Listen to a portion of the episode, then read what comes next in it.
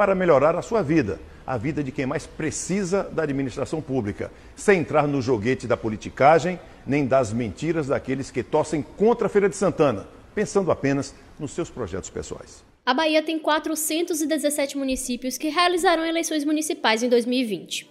Quando nós chegamos e começamos a governar a Vitória da Conquista, eu me lembro, a cidade estava abatida, triste, e nós fizemos muitas ações na cidade. No meio de tantos candidatos, jingles e mais de 10 milhões de eleitores, duas cidades baianas, além de Salvador, têm possibilidade de segundo turno nas eleições para prefeito nesse ano. Feira de Santana e Vitória da Conquista. Vossa Excelência tem que cuidar da cidade, cuidar da iluminação, cuidar da infraestrutura, cuidar como o senhor precisa fazer e para ontem, de lá no centro de abastecimento, fazer o seu papel de vigilância. Cuidar de que as câmaras que estão, as câmeras que estão instaladas na cidade funcionem. Eu sou Jade Coelho e o terceiro turno dessa semana discute como estão as eleições nos dois maiores colégios eleitorais do interior da Bahia. Começa agora o terceiro turno. Um bate-papo sobre a política da Bahia e do Brasil.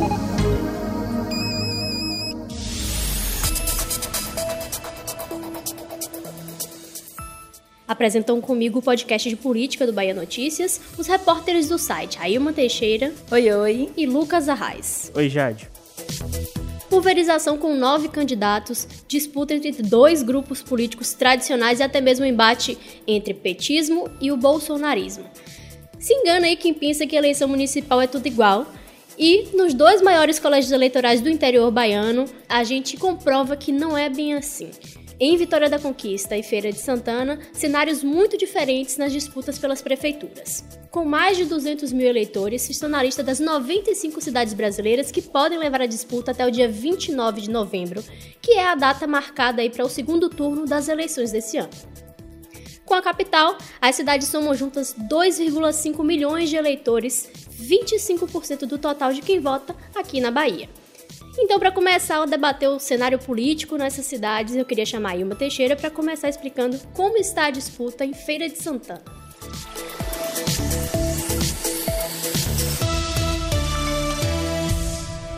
Olha, Jade, se for pelo número de concorrentes, o eleitor de Feira de Santana está muito bem servido. São 10 candidatos, ou melhor, 9, porque um deles já desistiu do pleito.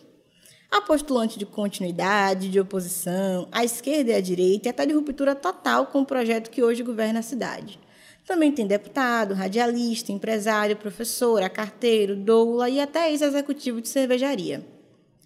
Principal liderança no município nos últimos 20 anos, o prefeito José Ronaldo aposta suas fichas em Colbert Martins, que era seu vice, né, e assumiu quando José Ronaldo deixou a prefeitura para disputar o governo do estado em 2018 e Colbert também foi opositor de Zé Ronaldo anos antes, né, antes de formarem essa aliança. A eleição desse ano em Feira de Santana também é marcada pela primeira candidatura majoritária do Partido Novo em toda a Bahia, né? E tem como nome aí essa chapa o empresário e ex-executivo da Ambev, Carlos Medeiros. Com a ruptura de Daiane Pimentel com o bolsonarismo, o Novo tenta apostar aí em uma direita mais conservadora nas eleições desse ano.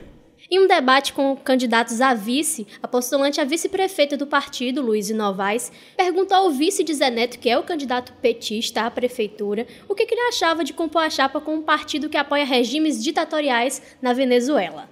Candidato Roque, sabe-se que o senhor é empresário. O senhor não se sente constrangido em estar numa chapa que apoia regimes ditatoriais comunistas implantaram regimes de fome, de miséria na Venezuela e agora na Argentina, inclusive com desabastecimento.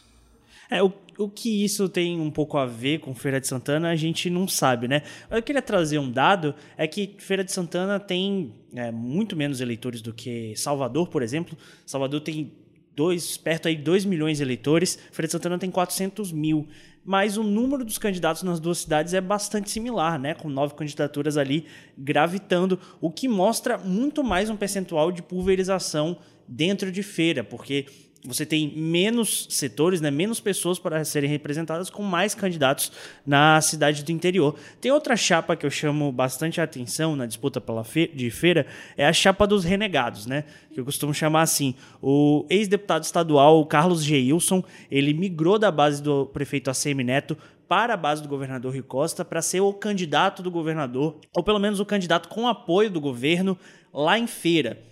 Na pior das hipóteses, Geilson seria o vice de Zé Neto, que é um dos postulantes recorrentes do PT na cidade. Acontece que as conversas elas não se deram muito bem. Geilson acabou preterido tanto da candidatura a prefeito com apoio total do governador Rui Costa, como também da vice ou de uma chapa com o Zé Neto. Isso acabou afastando ele um pouquinho do grupo petista e já rompido com o prefeito Assemi Neto, o também deixou afastado da base que outrora fazia parte. E ele se juntou com quem? Com o deputado estadual Targino Machado, que tem uma história bastante similar. Ele ia ser candidato a prefeito em Feira de Santana, acabou preterido pelo próprio partido, pelo Democratas, já que uma vez a maior liderança da cidade é Zé Ronaldo. Zé Ronaldo optou por apoiar o seu ex-vice, atual prefeito Colbert Martins, e acabou Targino sem legenda. Targino sem legenda apoiou o outro desabrigado que é Geilson e apesar de não fazer parte da chapa, apoia com veemência Geilson nessa chapa meio sem paz, sem rumo, sem pé, mas que está aí apresentado. O atual prefeito, Colbert Martins, tem o apoio de Zé Ronaldo, do DEM, como a gente já citou aqui antes, e o PT, que é o principal adversário do partido no estado, apostou suas fichas novamente no deputado federal Zé Neto. Zé Neto está aí na Câmara dos Deputados desde 2018, mas teve, esteve na Alba em quatro mandatos consecutivos como deputado estadual.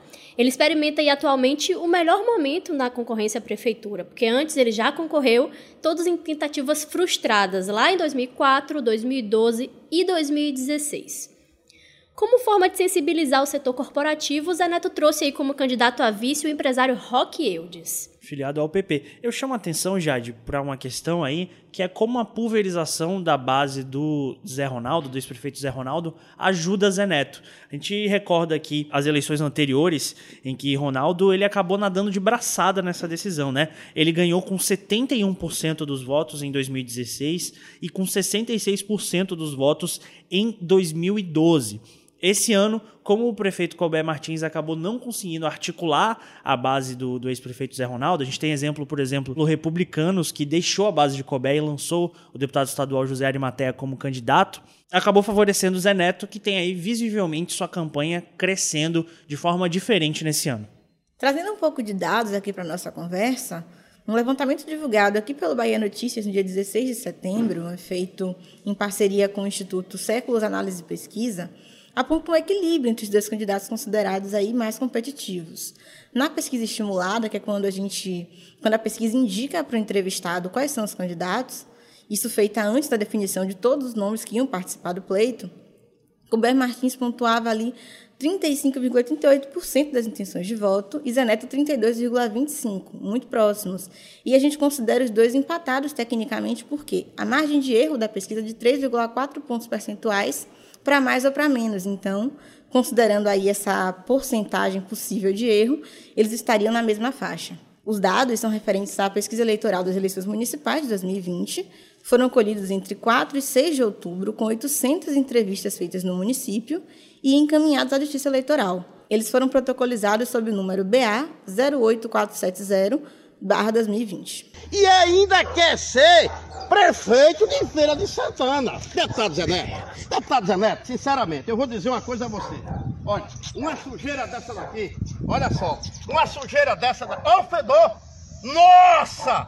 Ô Zé Neto, meu irmão, sinceramente. A gente vai dando seguimento aí, vamos descer a BR-116 e chegar até Vitória da Conquista, né? E falar um pouco dessa eleição, desse cenário político lá no sudoeste do estado. Vitória da Conquista é o terceiro maior colégio eleitoral da Bahia, com 231 mil eleitores. E o atual prefeito Ezen Guzmão, que é do MDB, e o ex-prefeito Zé Raimundo, do PT, construíram em alianças partidárias robustas, o que garante a maior parte dos 10 minutos de propaganda eleitoral gratuita, tanto na TV quanto no rádio. Só que outros cinco candidatos ao Poder Executivo Municipal estão nessa disputa, pretendendo aí dar fim a essa polarização entre os petistas e os bolsonaristas, que também editou as eleições presidenciais lá em 2018, como a gente lembra e já discutiu aqui. O radialista Esden Guzmão foi eleito em 2016, após 20 anos de gestões do PT em conquista. Na época, com um forte discurso antipetista, que ele inclusive mantém até hoje, conseguiu superar Zé Raimundo no segundo turno com 57,58% dos votos válidos. E aí, nos últimos três anos, o MDBista tem colecionado enfrentamentos com o governo estadual e se aproximado cada vez mais do movimento que a gente chama de bolsonarismo. Ele chegou até a declarar apoio incondicional ao presidente da República, Jair Bolsonaro.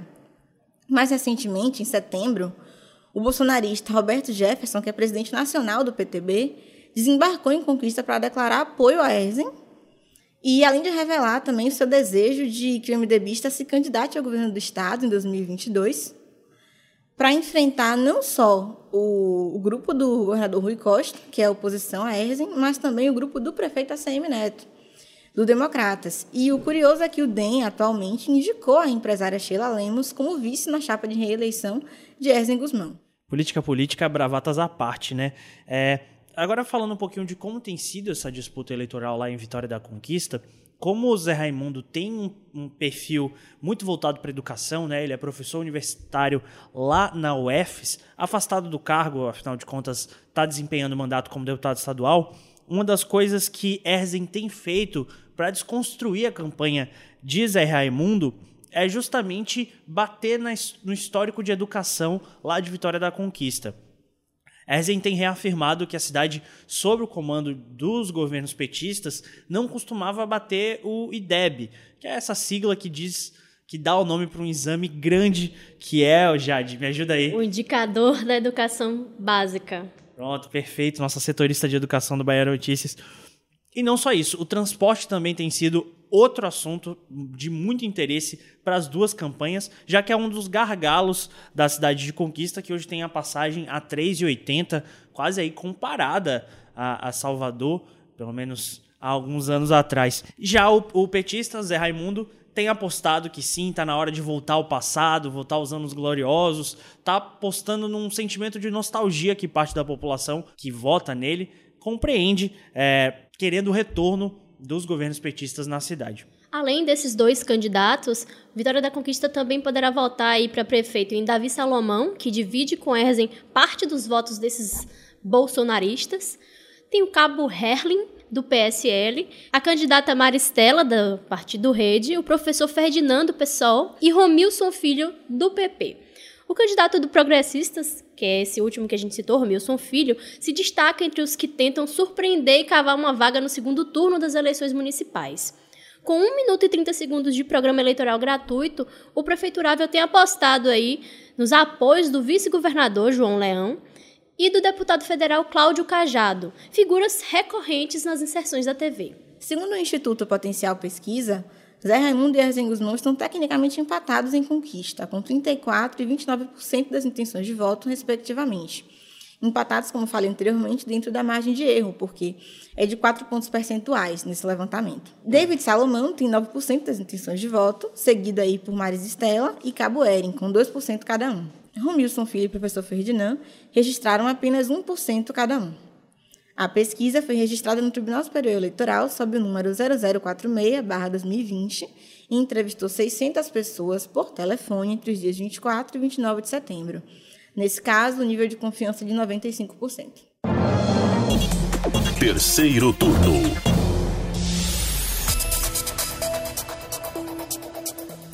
O terceiro turno de hoje vai ficando por aqui. No programa de hoje a gente discutiu o cenário eleitoral nos maiores colégios eleitorais do interior da Bahia. Eu espero que você tenha gostado. Muito obrigada, Lucas Arraes e Ailma Teixeira. Até a semana que vem. Até semana que vem, Jade. Até mais. Conta pra gente o que, é que você achou do terceiro turno de hoje. Manda uma mensagem para o Twitter do Bahia Notícias ou poste o seu recado usando a hashtag Terceiro Turno BN. O programa é gravado da redação do Bahia Notícias e conta com a apresentação dos repórteres Lucas Arraes, Ailma Teixeira e Jade Coelho. Os áudios utilizados são do Bahia Notícias, a edição de som é de Paulo Vitor Nadal e o roteiro de Lucas Arraes. Você ouviu o terceiro turno o seu podcast semanal sobre a política da Bahia e do Brasil.